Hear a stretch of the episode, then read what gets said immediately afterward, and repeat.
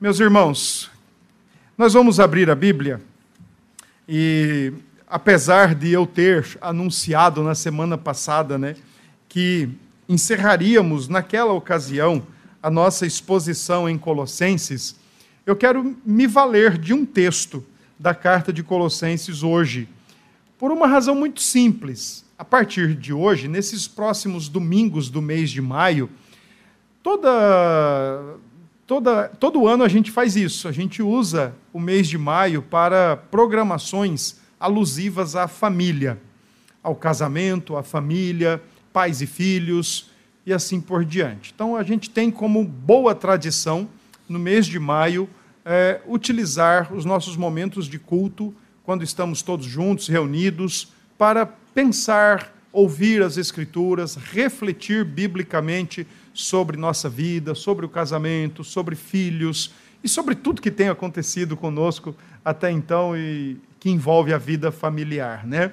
Então esse é o nosso objetivo, tratarmos assuntos relacionados uh, com a família, observar, estudar, analisar biblicamente assuntos que envolvem a vida familiar. Hoje pela manhã eu quero tratar um pouquinho sobre uh, os papéis de homem e mulher. Mas eu vou fugir um pouquinho daquela é, tradicional ideia né, de que homem deve liderar e mulher deve se submeter. Não que eu vá fugir do ensino bíblico, não vou fazer isso, com certeza não. Mas é, eu quero propor aqui, primeiramente, uma revisão de termos. E eu acho que esse é o mais fundamental. O que é uma revisão de termos, né? Ou, de outra forma melhor falando, eu quero propor aqui que nós façamos uma categorização bíblica das coisas e da vida humana.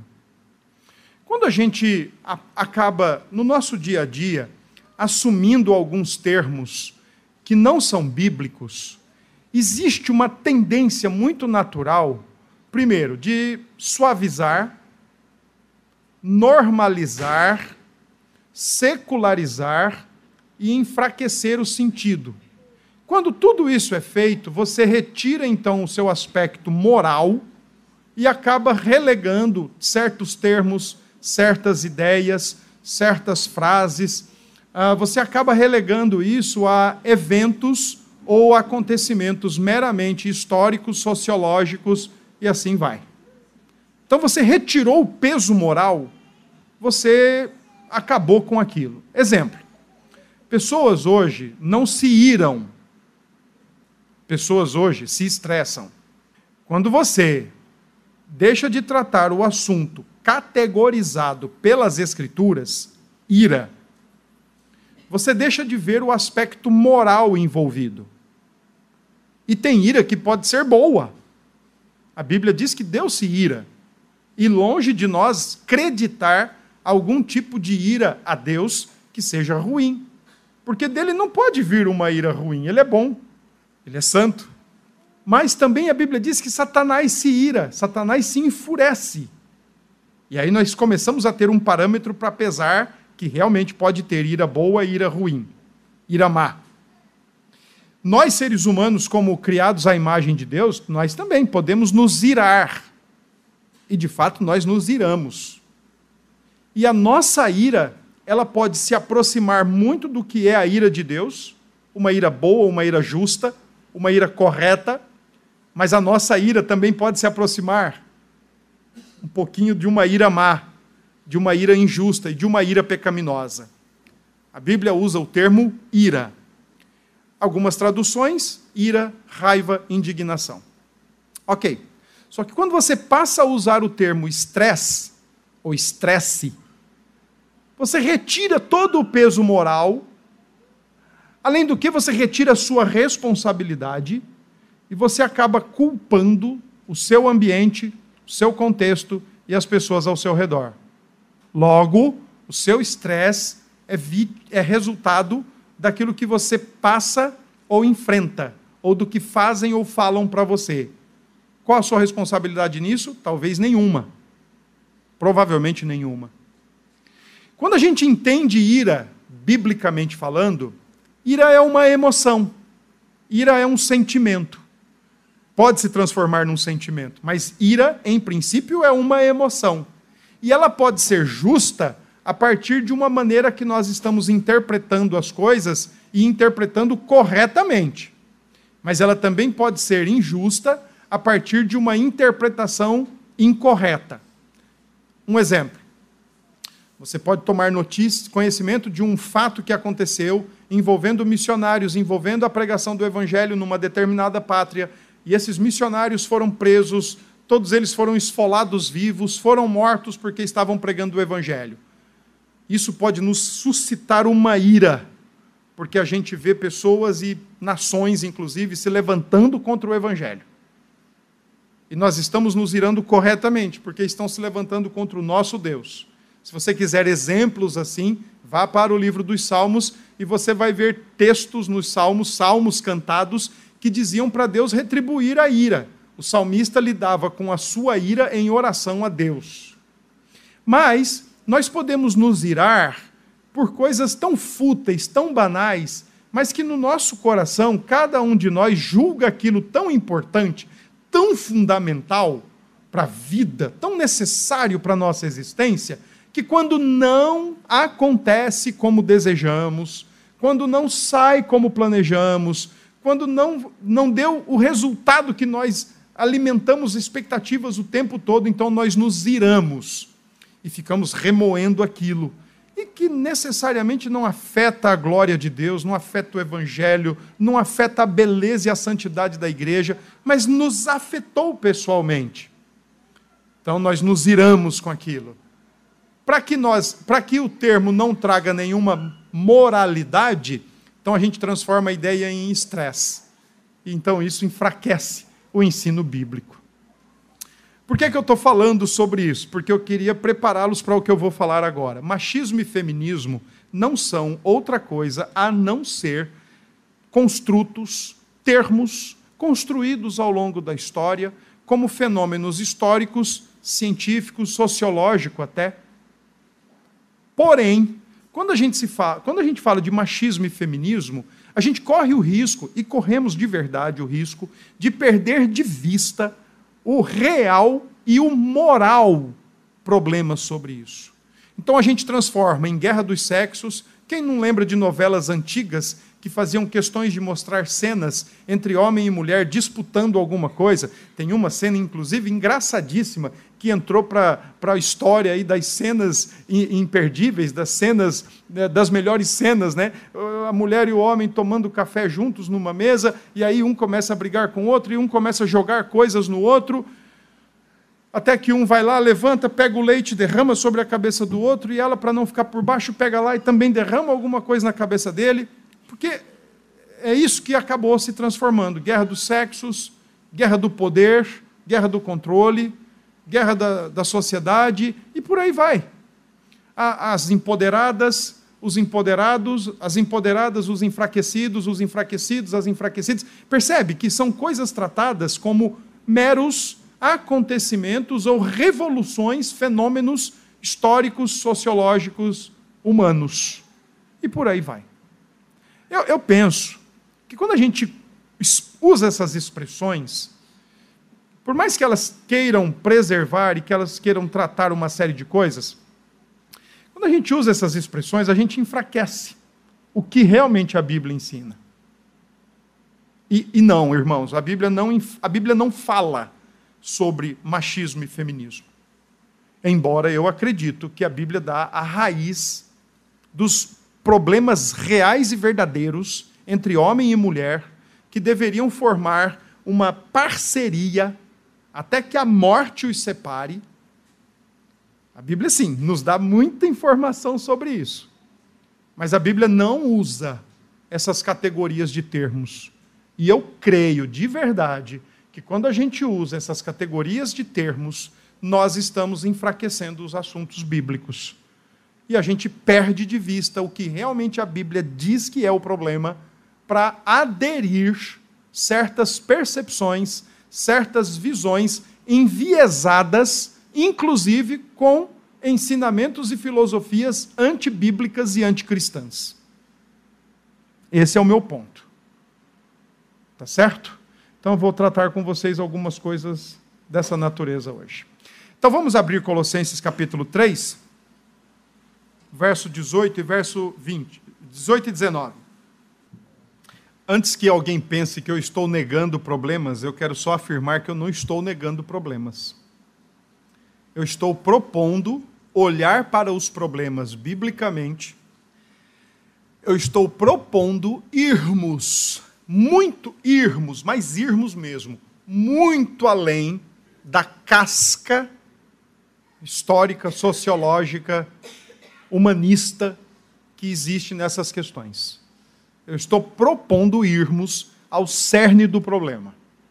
E eu também estou propondo que só a Escritura nos leva ao cerne do problema. Tá bom? Não estou negando o que aconteceu na história. Não estou negando isso. Não nego isso. Eu não poderia negar isso. Mas eu não gosto de ler o que acontece na história a partir de construtos. Eu prefiro ler o que acontece na história a partir da escritura.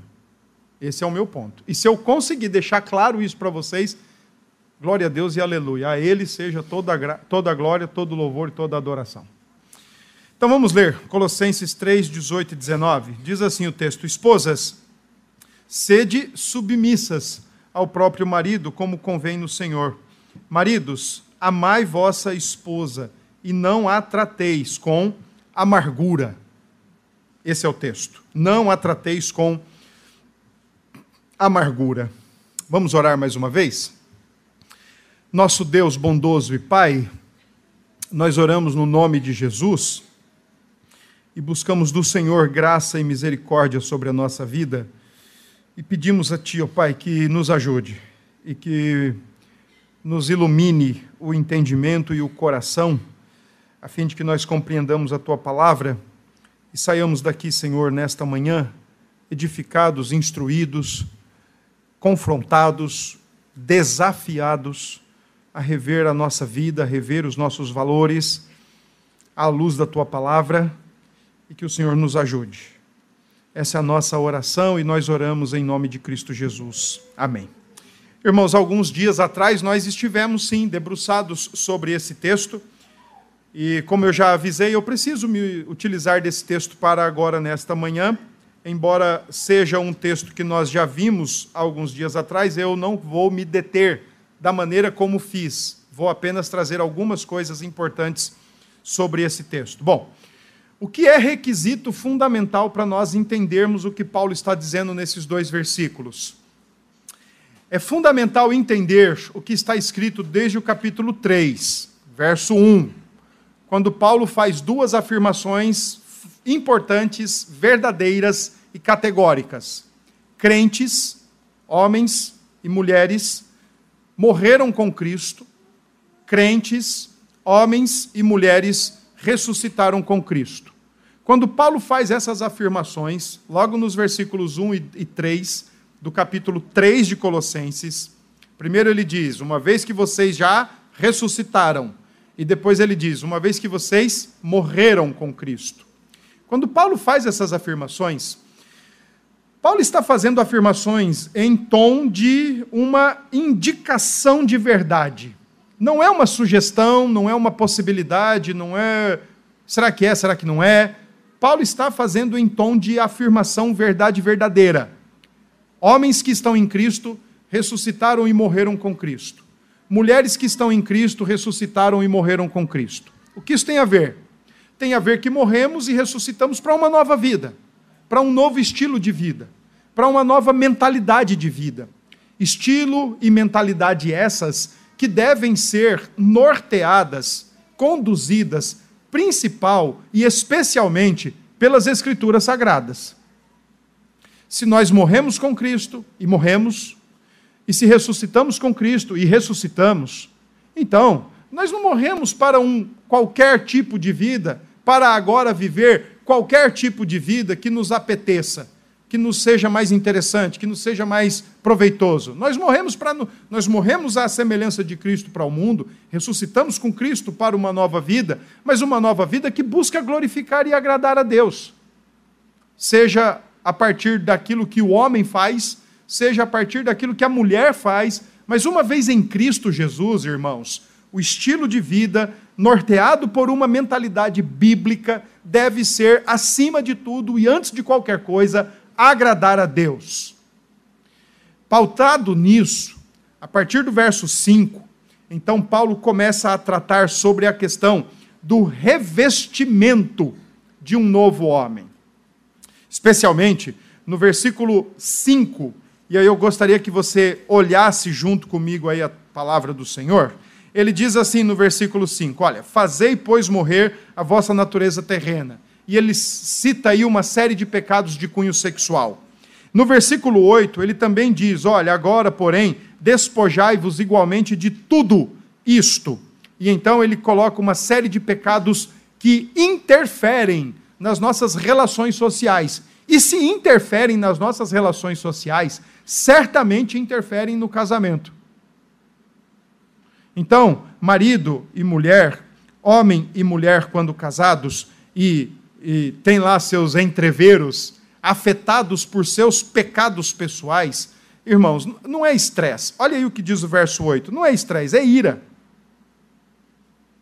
E essa ira poderia ser bem definida como uma energia que Deus nos dá para resolver problemas ou para resolver injustiças.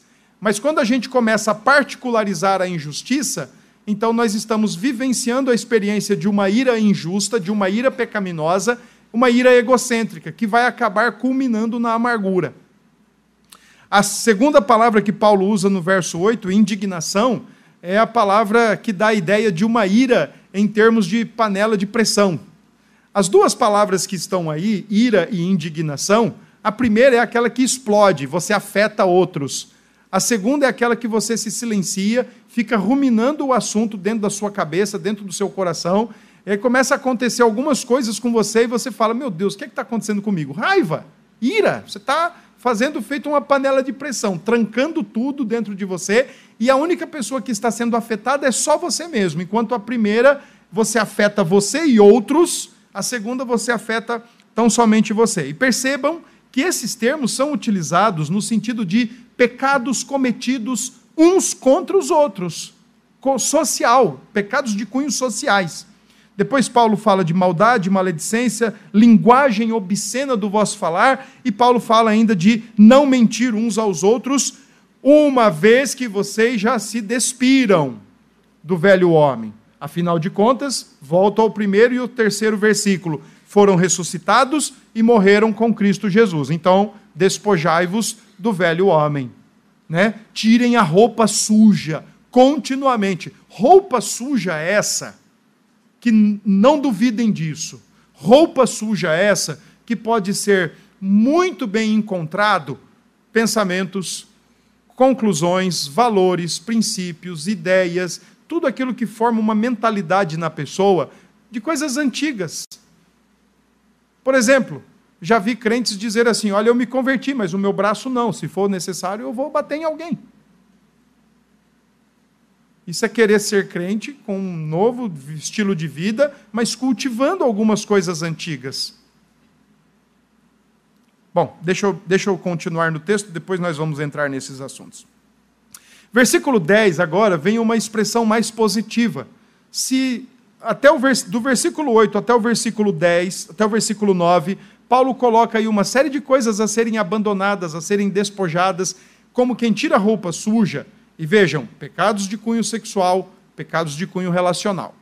Versículo 10, Paulo diz: Vos revestistes do novo homem que se refaz para o pleno conhecimento, segundo a imagem daquele que os criou. Então aqui está uma das outras razões. Por que Paulo então está ensinando que crentes agora devem assumir uma nova mentalidade, uma nova postura e uma nova conduta de vida, homens e mulheres? Porque se revestiram de Cristo e estão se revestindo de Cristo. Tá certo? Esse é o ponto que eu quero que vocês entendam. Versículo 18 e 19, então, quando Paulo diz Mulheres, sede submissas, maridos, amai as vossas esposas e não, não a trateis com amargura. Primeiro lugar, Paulo aqui não está dizendo algo em relação à essência do ser humano. Paulo está falando algo em, em, em relação à função do ser humano. Essência é uma coisa, função é outra. Em termos de essência, e aqui eu, eu gostaria que você pensasse nesse tópico. Essência tem a ver com aquilo que nós somos por criação divina e que nos faz todos iguais diante de Deus. Todos iguais diante de Deus. E para você entender isso, veja o versículo 11, quando Paulo diz: no qual, aí é, a relação aí é o, é o novo homem, né? O, o, o alvo do novo homem, o alvo do revestimento do novo homem, não pode haver grego nem judeu, ou seja, para Deus não existe essa ideia de barreiras raciais. Racismo. É outro termo do nosso tempo. Racismo. Para com Deus não existe. Para com Deus não existe essa ideia de ou grego ou judeu. Estando em Cristo, é um só. A ideia de circuncisão e incircuncisão. A ideia aqui era uma barreira religiosa promovida por judeus. Nós somos os da circuncisão e eles não são o da circuncisão.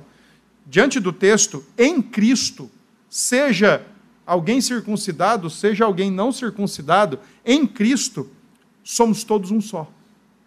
Depois Paulo fala de bárbaro e cita, que eram povos desordeiros, povos conquistadores, violentos, e Paulo fala de escravo e livre, que era na época dele algo da sociedade em que alguém podia ser escravo e trabalhar para, como escravo para uma outra pessoa, e o livre, na maioria das vezes, era o patrão.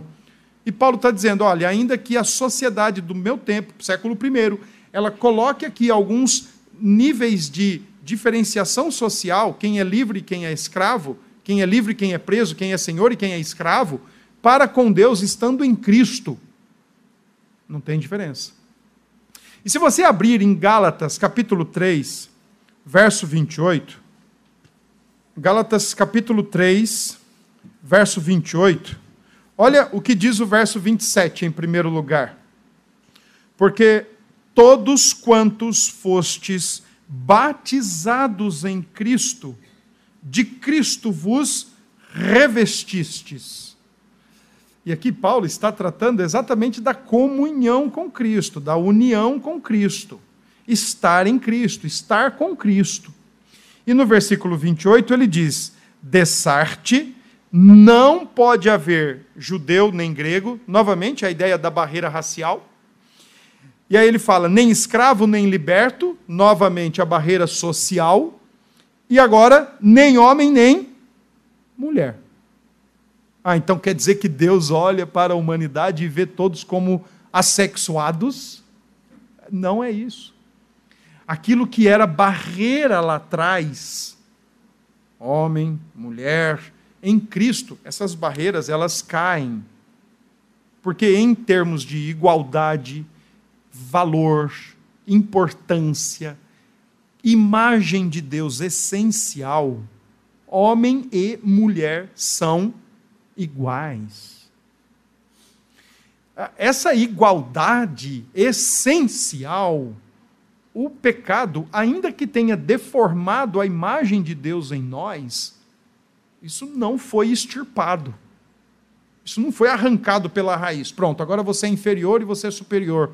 Pronto, agora você é superior e, é, e ele é inferior. O pecado não arrancou a essência de quem nós somos. Deformou e deformou muito.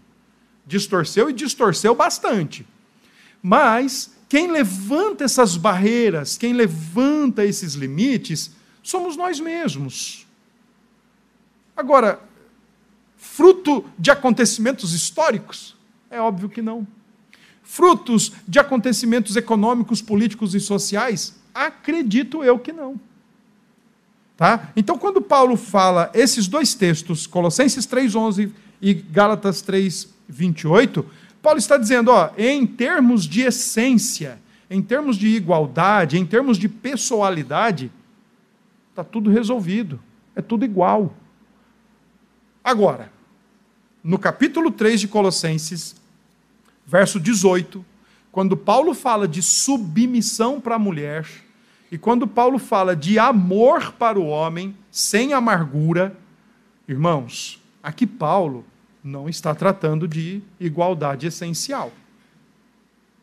Aqui Paulo está tratando de funções. Aqui Paulo está tratando, olha, mulher, você foi programada para fazer isso. Homem, você foi programado para fazer isso. Só que essa programação para fazer isto, mulheres, e essa programação para fazer isto, homens, não é fruto da sociedade. Não é fruto da cultura, não é fruto da história, não é fruto da sociologia, não é fruto da economia nem da política. Essa programação para funções é fruto da programação do próprio Deus para com o ser humano, a sua imagem e a sua semelhança. Deus programou o homem para amar a mulher sem amargura. E Deus programou a mulher para ser submissa ao seu marido. Esse é o ponto.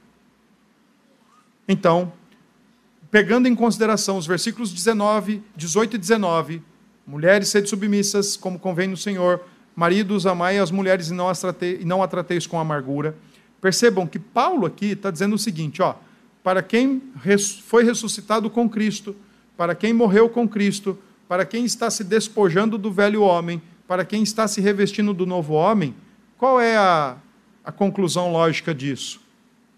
Viver a vida no mundo de acordo com programação ou de acordo com a vontade divina. Agora, todos os homens e todas as mulheres do mundo vão conseguir fazer isso? Não, não vão. Nem as mulheres crentes conseguem fazer isso e nem os homens crentes conseguem fazer isso. Por quê? Onde é que está o ponto de fracasso? Quando não servem para agradar a Deus, mas servem buscando seus próprios interesses. Mesmo nós, homens crentes, que estamos aqui, mesmo nós, homens crentes, que já fomos mortos com Cristo, ressuscitados com Cristo, mesmo nós, homens crentes que estamos aqui, cada um aí no seu estágio de vida com Deus, no seu estágio de santificação, no seu, no seu estágio de conhecimento bíblico e de maturação bíblicas, no seu estágio de sabedoria, prática da palavra no dia a dia, mesmo nós homens, mesmo com tudo isso, e tem mais, habitados pelo Espírito Santo, a gente não consegue fazer isso como deveríamos.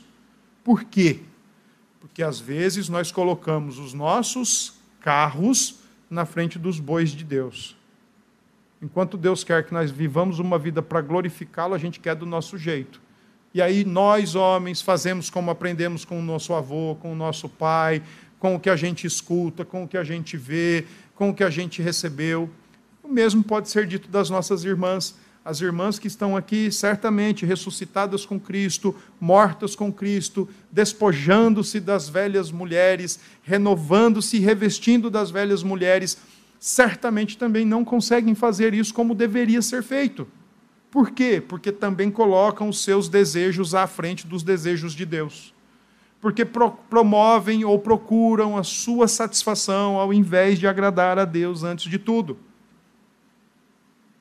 E assim como as mulheres, nós homens também podemos estar comprando, bebendo, sendo entorpecidos por construtos, por ideias do nosso tempo.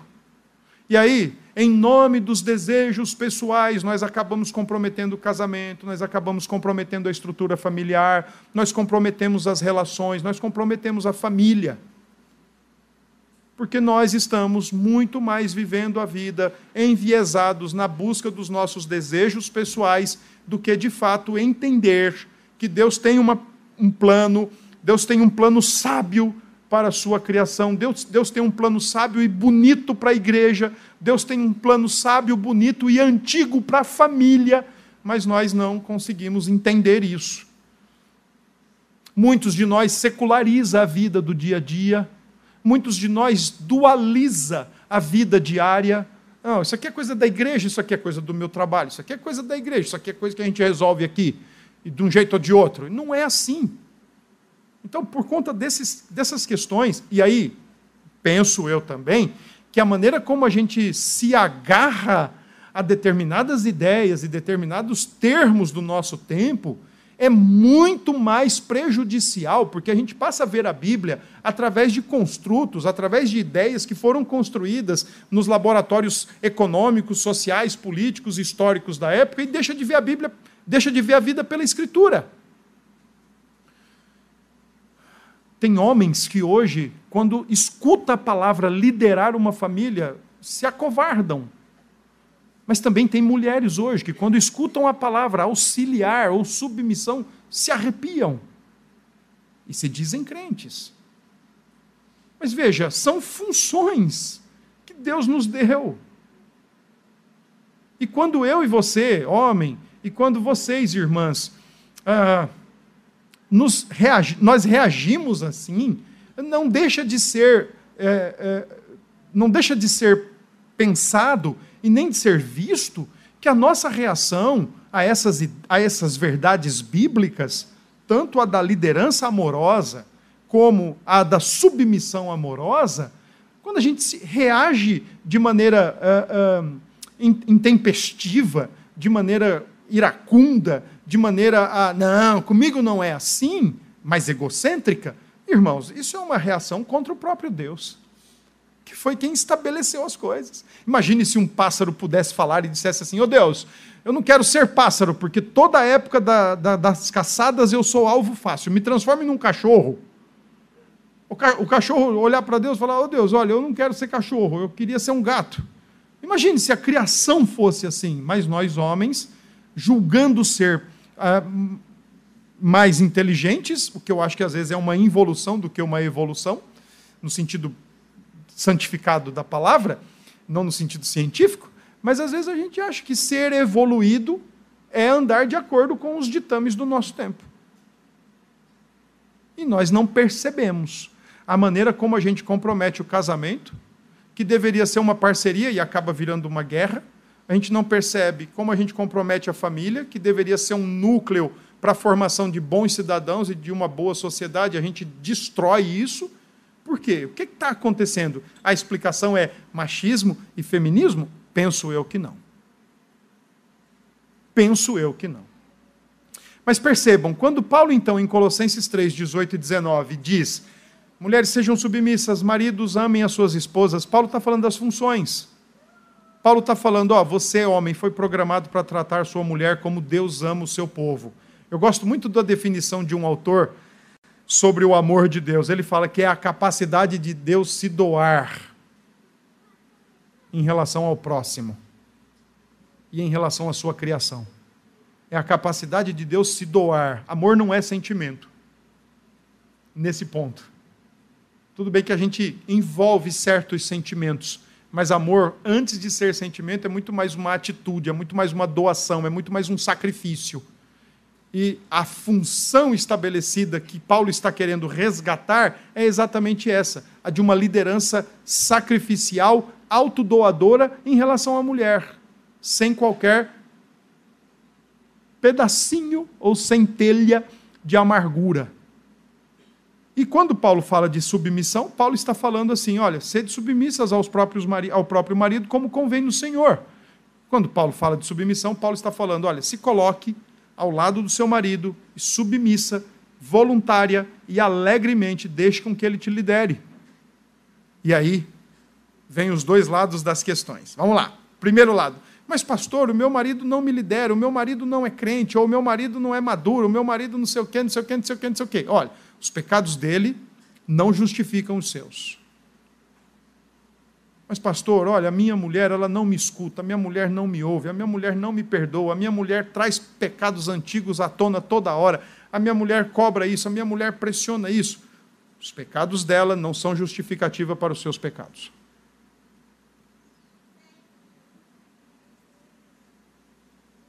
Porque quem tem que, em primeiro lugar, pessoal e particularmente, buscar agradar a Deus é você, irmão, você, irmã e a sua mulher, com todo esse pacote, e o seu marido, com todo esse pacote, não são empecilhos, não, nem obstáculos para você agradar a Deus. Talvez eles exijam ainda mais, talvez não, tenho certeza. Deus colocou o seu marido na sua vida para fazer você agradar a Deus em primeiro lugar, com ou sem ele. E Deus colocou a sua esposa na sua vida para fazê-lo você agradar a Deus com ou sem ela. Nenhum e nem outro são empecilhos ou obstáculos. E a gente pode e deve buscar agradar a Deus a despeito de qualquer coisa. É fácil, né? Continuar com os ecos do Éden, né? No sentido de culpabilizar o outro. Não é fácil? Não, olha, eu, eu, louvaria mais a Deus, eu seria mais servo, eu seria mais presente nos cultos, eu seria mais fiel se a minha mulher não estivesse comigo. Não, eu acho que eu seria muito mais temente. Olha, eu não iria perder nenhum culto, eu iria interceder mais, eu iria ler mais a Bíblia se eu não tivesse marido. Ok, só descobriu agora? Só descobriu agora? Segunda questão, por que casou? Paulo diz que, olha, você não é obrigado a casar. Paulo diz isso, você não é obrigado a casar. Porque quando se casa, você começa a dividir os focos. Aquilo que deveria e poderia ser um foco mais centrado em agradar a Deus, agora você tem que dividir. Você tem que agradar seu marido ou você tem que agradar sua esposa. Não é obrigado a casar. Deus fez o casamento para o homem. O problema é que quando a gente pensa assim, ah, eu não consigo ficar sem casar, eu não posso ficar sem casar, a gente já pensa logo numa, numa parcelazinha do que é a vida conjugal, a gente não pensa no todo. A, a grande questão é essa. Quando não, somos muito mais imbuídos de preocupações em dar satisfações para a sociedade.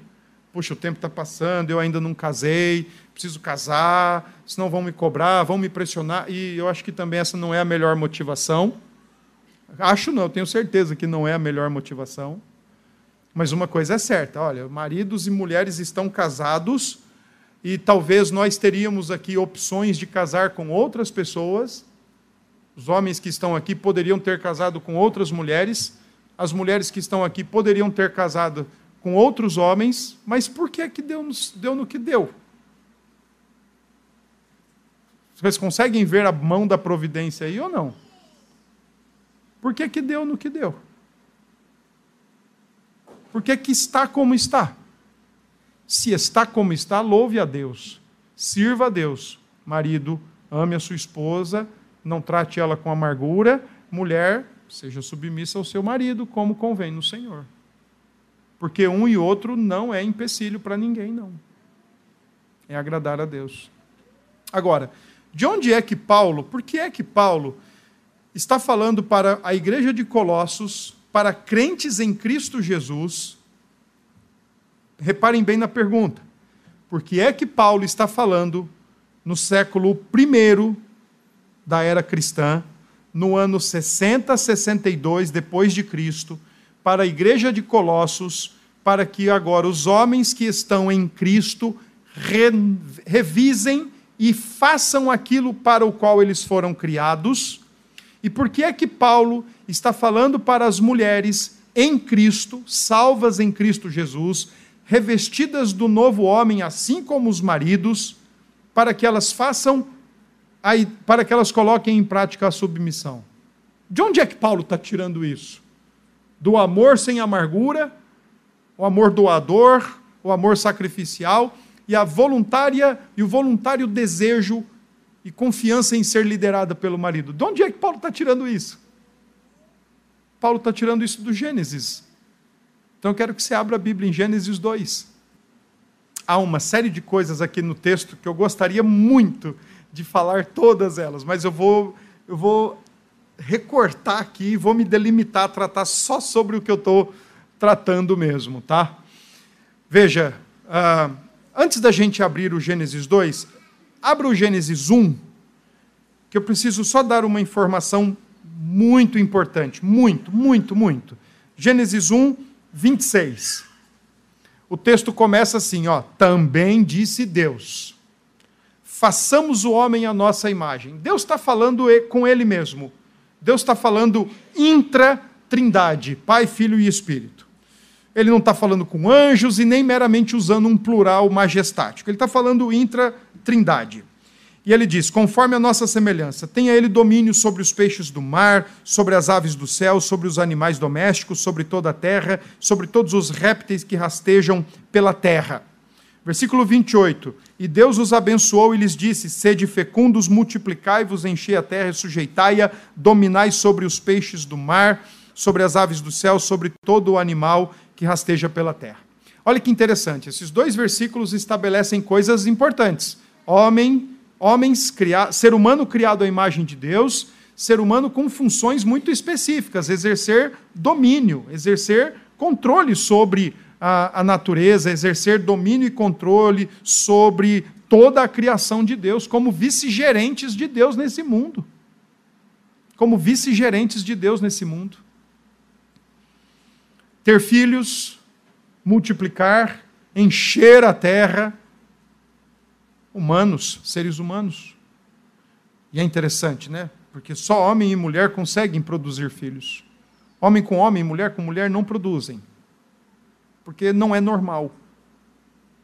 Versículo 27 diz assim: Criou Deus, pois, o homem, à sua imagem, a imagem de Deus o criou.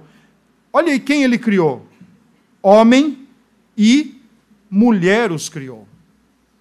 Então, no sentido essencial da palavra, no sentido mais pleno, essencial do ser humano, homem e mulher são imagem de Deus. E aqui não se discute. Isso aqui para nós é verdade verdadeira, ponto final e acabou. Não viemos de evolução nenhuma, não viemos de susto nenhum, somos produtos da boa mão do Deus Trino, homem e mulher, conforme a sua imagem e semelhança. Todavia, com algumas responsabilidades que um homem sozinho ou uma mulher sozinha jamais conseguiriam cumprir, especialmente multiplicar, frutificar, multiplicar e povoar a terra. É por isso que Deus fala o seguinte no capítulo 2, verso 18: Disse mais o Senhor Deus: Não é bom que o homem esteja só far-lhe-ei uma auxiliadora que lhe seja idônea. E aqui Paulo, olhando para a criação, então, está lembrando exatamente de colocar para as mulheres e os homens de Colossos e colocar para nós, irmãos, homens e mulheres do século 21, que de acordo com a vontade de Deus, nós temos papéis pré-estabelecidos por Deus. Nós não temos papéis ou funções ou responsabilidades na vida é, é, produzidos, provocados, estabelecidos pela história, pela sociedade, pela economia, pelos fenômenos da vida humana, pelos, pelas construções da vida humana. Irmãos, é muito mais sério o negócio. Nós temos papéis a desempenhar porque o Criador nos disse e nos fez com esses papéis para serem desempenhados. Então, eu, sabe, a questão é, olha, eu não preciso de muitas informações, a gente não precisa de muitas informações para saber o que é um homem, a não ser que você queira informações dos vários ramos do saber. Mas o que é um homem bíblico é olhar para a Escritura, e o que é uma mulher bíblica é olhar para a Escritura. E sabendo, sabendo o que é isso e colocando na prática o que é isso, nós estaremos de fato cumprindo com os papéis que Deus nos deu. Então, quando Paulo vai para Colossenses e diz: Olha, mulheres sejam submissas, como convém no Senhor, Paulo está partindo do princípio do Gênesis 2,18, a auxiliadora idônea, a auxiliadora cabível, acomodada, adequada para o homem. Por quê? O texto nos diz que Deus viu que entre, os homens, entre tudo que ele tinha criado, a mulher não tinha um só sequer de toda a criação que fosse adequada à altura, acomodada ao homem. Então Deus faz a mulher para ser adequada, à altura, acomodada ao homem. Mas, gente, é questão de função. Deus coloca funções para um, Deus coloca funções para outro. E no que diz respeito às mulheres, Deus diz: olha, elas vão ser auxiliadoras. Ou seja, vocês precisam delas. Ninguém aqui está discutindo e o próprio Paulo não discute independência. Pelo contrário, em Coríntios 11, Paulo discute a interdependência entre homem e mulher. Então, para com esse negócio de guerra besta de que o sexo feminino, o sexo masculino prevalece, o vence, não sei o quê, não sei o quê, não sei o quê. Para com isso, gente. Isso são construtos do nosso tempo que, lamentavelmente, ó, entra na nossa cabecinha e acaba mexendo com toda uma mentalidade bíblica que deveria ser formada e arrasta nosso pensamento e coração numa outra direção. Então, assim, se Deus criou, então, e Ele criou, ora, então atendamos o seu ponto de criação, atendamos a verdade bíblica. Ah, mas no texto do versículo 18 está dizendo que é para a mulher ser auxiliadora. Não está dizendo que é para o homem liderar. Tá, tudo bem, então vamos pensar juntos. Quem foi criado primeiro? O homem. E Paulo leva isso em consideração em Coríntios 11, quando ele diz: Olha, Deus, Cristo, homem e mulher. E ele coloca esses, essas, essa escadinha, digamos assim, não em sentido essencial, mas em sentido funcional. Porque Deus e Cristo são Deus igual. Homem e mulher são iguais em sua humanidade, mas eles têm papéis diferentes. Primeiro, Deus criou o homem. Segundo, o homem foi quem deu nome a todos os animais. E Deus e o homem deu o nome da mulher, o que implica por si só um papel de autoridade, um papel de liderança. O fato de dar nome significa que você exerce autoridade. Quando eu e Ceissa tivemos os nossos filhos, que não são diferentes de nós, são tão iguais a nós, seres humanos no sentido da palavra, imagem de Deus, são tão iguais a nós, que o fato de ter dado nomes a eles indica que nós estamos com eles e sobre eles para determinado tipo de função. Mas que eles são menos seres humanos porque são filhos, não é verdade. Me lembro que quando foi para dar o nome de Priscila, a gente fez sorteio. Resgatamos a prática bíblica do lançar sortes. Aprendi com um professor que eu tive no seminário, que dava aula de grego. Ele falou: olha, lancem sortes que dá certo isso. Falei: tá bom. Eu queria um nome, sei se queria outro nome. Escrevemos os nomes no papel, jogou para cima, caiu na mesa. Falei: eu pego ou você pega? Ela falou: não, você pega. Eu falei: tá bom. Então Quando eu peguei, saiu o nome que ela queria. Me humilhou. Pronto. Mas o fato de eu ter dado nome a eles junto com Ceissa, termos dado nomes a eles, não significa que nós somos melhores ou maiores que eles, mas significa que nós temos papéis a exercer sobre eles, em relação a eles. Como vocês também, pais que estão aqui, vocês deram nomes aos seus filhos. Então, significa dizer que Deus colocou vocês com certos papéis, com certas funções sobre seus filhos. Mas jamais Deus colocou filhos nas nossas vidas para acabar ou prejudicar o nosso casamento. Para fazer homem viver em função de filhos, ou mulher viver em função de filhos, e o casamento ir a naufrágio. Não foi assim. Esse é outro ponto que também a gente discuta ainda esse mês. Então, o homem é, é criado primeiro, o homem dá nome à mulher, o homem dá nome aos animais, o homem exerce toda a liderança e, principalmente, o homem é aquele que recebe a palavra pactual de Deus para não comer da árvore do fruto do conhecimento do bem e do mal. Isso indica que o homem tinha sérias responsabilidades espirituais diante de Deus, com ele, com a sua esposa e com todos os filhos que viriam na sequência. É o homem, é ao homem que é dada a incumbência e a responsabilidade espiritual pela sua família a responsabilidade do discipulado da família, a responsabilidade da evangelização da família, a responsabilidade do culto, a responsabilidade da presença na igreja é ao homem. Veja aí o texto de versículo 17. Versículo 16 e 17, Deus diz assim: E o Senhor Deus lhe deu esta ordem a Adão: De toda árvore do jardim comerás livremente, mas da árvore do conhecimento do bem e do mal não comerás, porque no dia em que dela comeres certamente morrerás. Então aqui está o texto que reza a ideia de um pacto, Deus fazendo um pacto com Adão em termos espirituais e falando de promessa e de maldição, ou promessa e castigo em caso de desobediência. Se a mulher desobedeceu no Gênesis 3 e ela desobedeceu, ela teve a sua culpa, mas o Adão também teve a culpa dele, porque era para ele estar atento. E se a a King James, a versão King James estiver correta, diz lá que ela, ele estava junto com ela quando ela estava traçando o diálogo com a serpente. Se a King James estiver certa nesse sentido, ele foi extremamente conivente com o erro dela. De modo que, quando uma família fracassa na fé e espiritualmente, a culpa não é da mulher, A culpa é do homem. A culpa é do homem. Que amorosa, sacrificial e autodoadora na sua liderança deve conduzir a coisa. Embora Adão tivesse outras prerrogativas e outras funções a desempenhar, como Eva, bota lenha para queimar aí.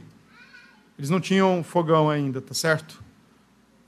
Eva, bota lenha para acender que eu vou buscar uma caça. Era ele quem ia trabalhar, caçar e pescar para trazer a comida. Não era ela. E aqui eu não vou entrar no mérito se mulher deve ou não trabalhar fora. Eu acho que não é o ponto hoje.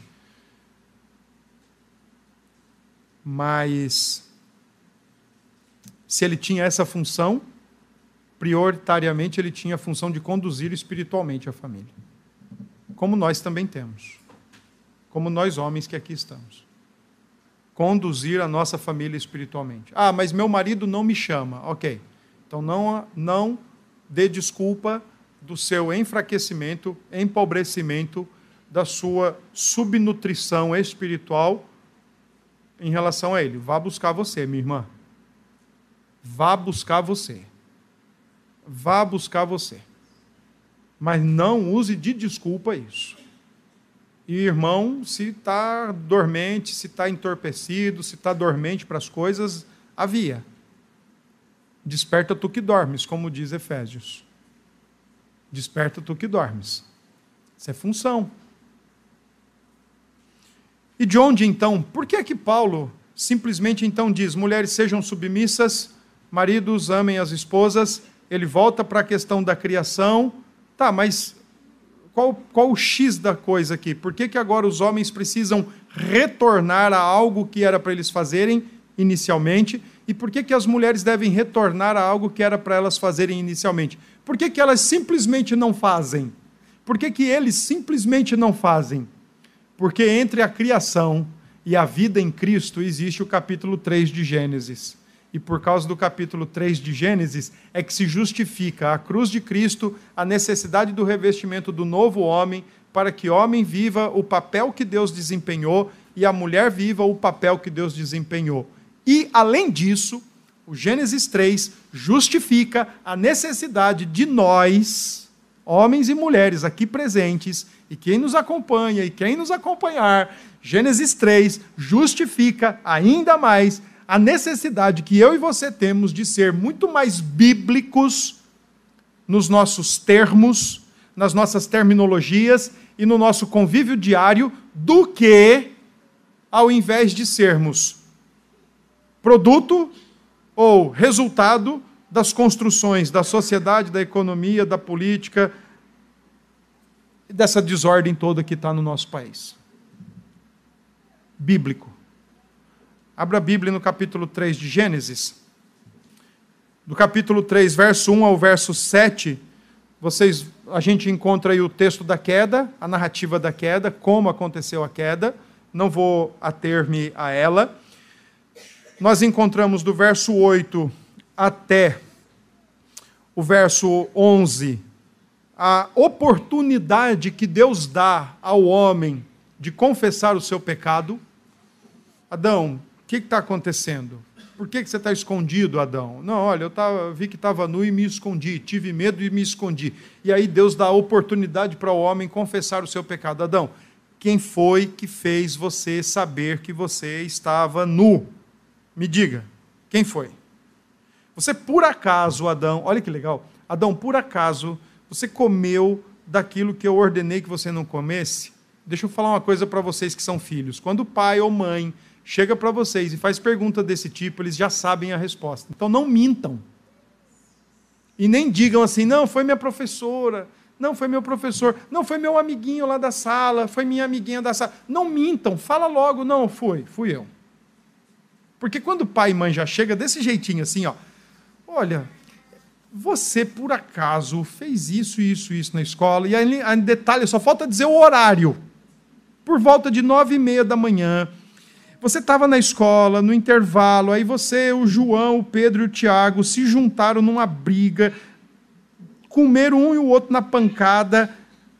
Não, mãe, foram eles. Não, não faça isso. Assuma logo. Assuma. Porque é o que Deus está fazendo com Adão. Adão, quem foi que falou para você? Quem foi que te fez saber que você estava nu? Adão, você comeu do que eu disse para não comer? Olha o que ele diz no verso 12. Então disse o homem: A mulher que me deste por esposa, ela me deu da árvore e eu comi. Pronto. Aqui começa então, versículo 13, 14. É o complexo do Éden, né? Aquele culpabilizar um e outro. O homem joga para a mulher, a mulher joga para a serpente e a serpente vai, vai comer terra. Só que tem um detalhe, versículo 15, o texto é o texto da promessa, a promessa do Redentor, né? Colocarei é, inimizade entre ti e a tua descendência, entre a descendência e o descendente, ferirá a cabeça e o, e o calcanhar. E do verso 16 até o verso final são as condenações, as palavras de condenações ou as palavras de maldições face a resultantes da queda. E eu quero chamar a atenção para o verso 16, a última expressão. Eu não vou falar da, das dores da mulher e nem das, do, dos filhos aí, vou falar da última expressão só. O teu desejo será para o teu marido e ele te governará. Pronto, aqui está o problema. Eu acho que antes da gente falar em machismo e antes da gente falar em feminismo, a gente tem que falar em desejo e domínio. Esses são os termos bíblicos. Esses são os termos categoricamente bíblicos: desejo, domínio. Desejo, domínio. Aquilo que a gente conhece erradamente, erroneamente, grotescamente, como feminismo, na verdade é desejo. E aquilo que a gente conhece como machismo, biblicamente falando, é domínio. Esses são os termos bíblicos que a gente tem que falar. Olha, pastor, meu marido é muito machista. Não, seu marido é dominador. Pastor, minha mulher, olha, ela é muito feminista. Não. Ela tem desejo por controle de tudo, inclusive da sua vida. Ela quer estar no controle de todas as coisas. É isso que a Bíblia está dizendo. Quando Paulo, quando Moisés fala aqui no versículo 16, teu desejo será para o teu marido, ele te governará. Não esqueçam, as palavras que estão sendo ditas já estão sendo ditas num contexto de maldições num contexto de maldições e condenações pós-queda. Gente, por favor, pós-queda, nada funciona normalmente. Pós-queda, o que era normal até a queda, com a queda, passa a funcionar e passa a acontecer de maneira anormal. Quer ver? Quem foi criado para viver, depois da queda, agora morre. Olha a anormalidade. Quem foi criado para obedecer e agradecer e glorificar e adorar a Deus continuamente depois da queda, a anormalidade é agora se rebela, agora se amotina, agora se coloca contra e se endeusa e, e vive na chamada egolatria. Então, pós-queda, irmãos, não dá para a gente normalizar o que é normal o que não é normal, perdão. Porque depois da queda ficou tudo anormal, inclusive as relações homem e mulher, marido e mulher. Então, aquilo que hoje se chama como luta dos sexos, luta das classes, luta do gênero e luta não sei do que, irmãos, é desejo e domínio. Não entendam que o versículo 16 está dizendo assim: o teu desejo será para o teu marido. Ah, ele só vai ter olhos para mim. Eu só vou olhar para ele eu só vou amá-lo, eu só vou respeitá-lo. A única pessoa da minha vida que eu vou desejar é meu marido. Não é isso. E a ideia de domínio ou de governo aqui no final do versículo 16, a minha Bíblia fala em governará, tem outras que dizem ele te dominará, não significa dizer que ele vai te cuidar, ele vai te dirigir, conduzir da melhor maneira possível. Porque se tem algo que na prática a gente consegue perceber, validando as palavras da Escritura, é que na prática não acontece isso. O desejo de submissão voluntária, o desejo de cuidar do marido, de estar somente com o marido. Também a gente não vê o desejo do homem ou a vontade do homem, a liderança do homem em cuidar, liderar, proteger, preservar. Não vê. Então, se você for parar para analisar a, a, a realidade da vida pela Escritura, você vai chegar a uma conclusão apenas: não, Deus é real, a Bíblia é verdadeira, e é isso mesmo, é a Escritura que está mandando em tudo. Então, o texto, quando diz o teu desejo será para o teu marido, olha, ela vai desejar tomar o teu lugar, ela vai desejar tomar o teu posto, ela vai desejar tomar a frente de tudo, ela vai desejar exercer a liderança, ela vai desejar exercer o controle de tudo. E ele, por sua vez, o dominar aí, ele vai te espizinhar, ele vai te dominar, ele vai te achincalhar. Porque pós-queda, aquilo que Deus fez para funcionar de um jeito, pós-queda, funciona de maneira anormal. Então, categorizando biblicamente, feminismo, que é um construto aí do século passado para cá, já tem raízes. Talvez, se Lutero estivesse certo, talvez no oitavo dia da criação, já aconteceu o feminismo e já aconteceu o machismo. Mas não como uma luta de guerra de classes, de sociedade, de gênero, mas como problemas do coração em termos morais e espirituais. Esse é o ponto. Agora, o que é que pode, irmãos e irmãs, o que é que de fato pode nos permitir experimentar o casamento como uma parceria, até que a morte nos separe, como duas pessoas iguais em essência, porém com funções diferentes e cada uma fazendo a sua função de acordo com a palavra de Deus e glorificando ambos, agradando a Deus. Como é que pode? Cristo.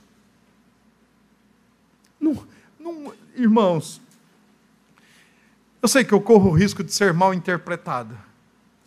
Eu sei que eu corro o risco até das minhas falas serem usadas em alguns lugares.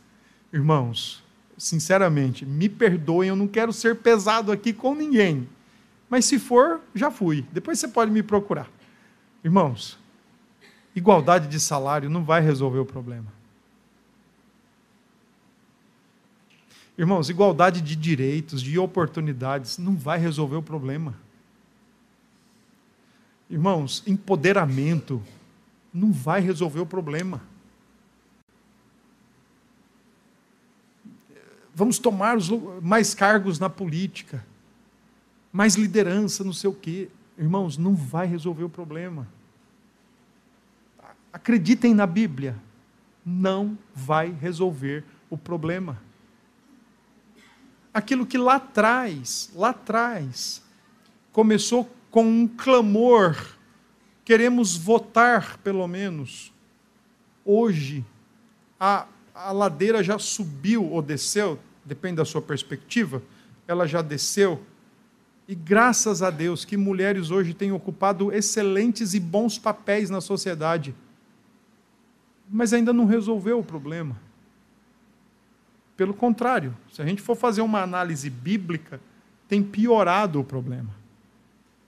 Da mesma forma também, como homens que deveriam estar liderando e sabe lá por que não estão, também não está resolvendo muita coisa. Então, quando Paulo propõe lá em Colossenses 3, mulher, seja submissa, marido, ame a sua esposa sem amargura. Quando Paulo diz isso, ele está tratando com crentes revestidos de Cristo, que morreram e ressuscitaram com Cristo, que abraçaram a cruz como solução para suas vidas, como salvação para suas vidas, mas também como salvação para suas funções. Então, se a gente até hoje não aprendeu a liderar ou a se submeter biblicamente, a liderar e a auxiliar biblicamente, está na hora da gente aprender. Mas não dá para a gente colocar na mesma cabeça verdades bíblicas e construtos antibíblicos que deformam aquilo que Deus criou. Não dá para você juntar os que não se ajuntam. Não dá para você unir os que não são passivos dessa união. Não dá. Agora, irmãos e irmãs, em Cristo, é, é fundamental a gente partir desse ponto. Em Cristo a gente consegue, pela graça de Deus, liderar amorosamente, submeter-se voluntariamente e formar uma parceria no casamento que glorifique a Deus e agrade a Deus. Mas sem Cristo, pode apresentar a opção, a alternativa, a solução pretensa que for, não vai resolver. Em Cristo existe esperança para a gente aprender a ser marido. Em Cristo existe esperança para a gente para as irmãs aprenderem a ser esposas. Em Cristo existe, existe parâmetros para meninos que querem se casar e querem ser líderes das suas casas. Em Cristo existe parâmetros para meninas que querem se casar e serem esposas e mães e, e donas de seus lares e donas da, eh, administradoras juntamente com seus maridos de suas famílias. Em Cristo existe parâmetros. O problema pior é as lentes que nós usamos para o nosso tempo se a Bíblia ou se as construções humanistas do nosso dia a dia. Esse é o problema. Em Cristo tem esperança e tem a chance, a opção, a oportunidade de recomeçar sempre que necessário for. Deus abençoe.